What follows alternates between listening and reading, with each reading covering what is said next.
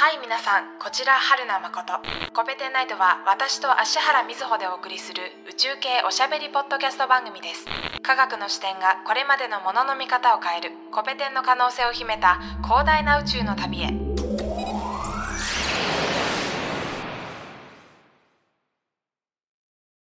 こんばんは。世界宇宙週間6日目です。今回はイプシロンロケットの話をしていきます。と言いますのも、10月12日水曜日9時50分から、イプシロンロケット6号機の打ち上げがあるんですよ。実は。もう一度日時言いますね。12が、失礼しました。10月12日水曜日の9時50分からです。このイプシロンロケット6号機には、革新的衛星技術実証3号機と呼ばれるプロジェクトで、えー、小型実証衛星3号機というのと、8つの超小型衛星とキューブサットと呼ばれる機器が載せられて打ち上げが行われます。で、この目的としましては、工学技術の実証ということで、9つの工学テーマがあって、その技術の実証のために9つの小型衛星が、まあ、9つの衛星が載せられるということです。で、皆さんはこのイプシロンロケットというロケットについてどれくらい知っているでしょうか？もしかしたら初めて名前を聞いたよという方もいらっしゃるかもしれません。イプシロンロケット実は日本の伝統的、うーん 日本の、えー、宇宙開発の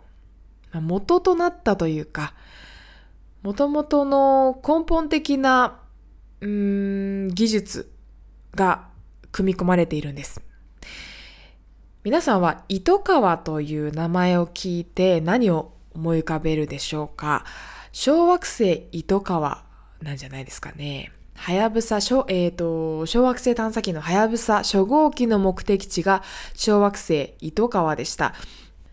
糸川は曲がった豆みたいな、カシューナッツみたいな形の小惑星でしたね。で、そこを目的地として小惑星探査機はやぶさは飛び立ったわけなんですけど、この糸川という名前の元になった人物がいるんですよ。それが日本のロケットの、まあ、父とも言うべき糸川秀夫博士です。え糸川先生はペンシルロケットというのを開発して打ち上げを行いまして、で、その技術が日本のロケット技術の最もこう根本にあるところなんですよね。ですので、えまあ、糸川博士は日本の宇宙開発のもレジェンドだし、で、その技術の一部を受け継いでいるイプシロンロケットというのは、日本の、うん、技術の型、結晶でも塊って言っちゃった。結晶でもあるし、あの、日本が長けている部分なわけです。まあ、どんなロケットなのかと言いますと、えー、短期間、低コストでの開発、打ち上げが実現可能な固体燃料のロケットです。キーワードがいくつかあったんですけど、短期間低コストっていうのがまず一つ大きなものとしてあります。あの、ロケットと聞いて思い浮かべるのは、NASA とか、スペース X 社のロケットとか、あとは日本だと、まあ、もちろん NASA、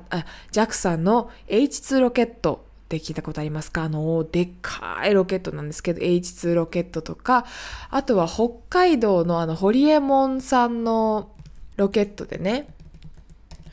ホリエモンさんのロケットというか、ホリエモンさんが投資したロケットで、インターステラテクノロジーズという会社のロケットがありますよね。まあ、そういったロケットを想像するのと思うんですよ。なんですけど、その皆さんが想像したロケットよりも一回りぐらい小さい小型のロケットがイプシロンロケットです。まあ、詳しい情報についてはここでは触れないんですけど、まあ、と言いますのも、イプシロンロケットについては、コペテンナイトのシーズンとしてね、1ヶ月かけてやっていきたいくらい重要なテーマですので、ここでは軽く触れるのみですが、えっ、ー、と、とにかく開発が短期間で終わるっていうのと、えー、小型なので、開発の費用もコストが抑えられるというメリットがあります。で、もう一つのキーワードとして固体燃料のロケットというのがあります。先ほども名前が出てきた H2 ロケットとか、そういった一般的な大型のロケットっていうのは液体の燃料を使っています。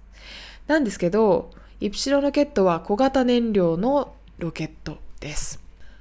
固体燃料ロケットと液体燃料ロケットで何が違うのかっていうのが次気になるところですよね。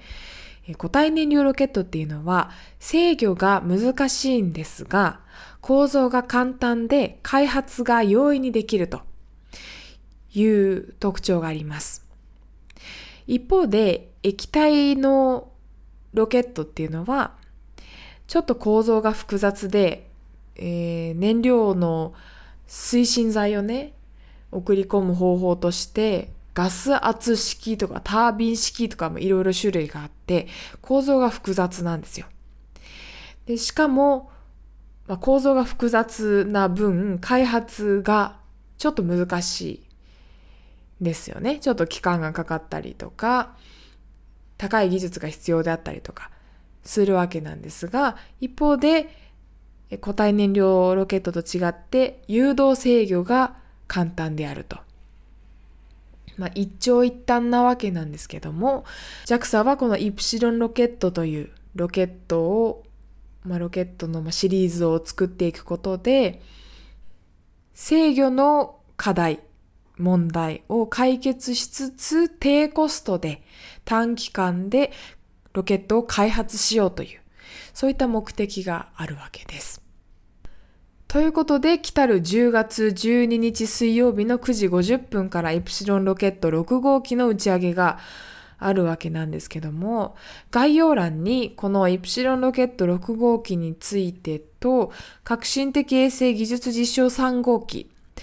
前半にご紹介した小型衛星たちですね、についての詳しい情報が載っている JAXA のホームページの URL を載せておきますので、気になる方がいらっしゃいましたら、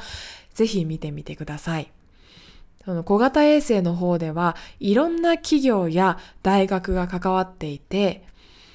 簡単に名前だけご紹介すると、小型実証衛星3号機に搭載される部品などの製作には、日本電信電話株式会社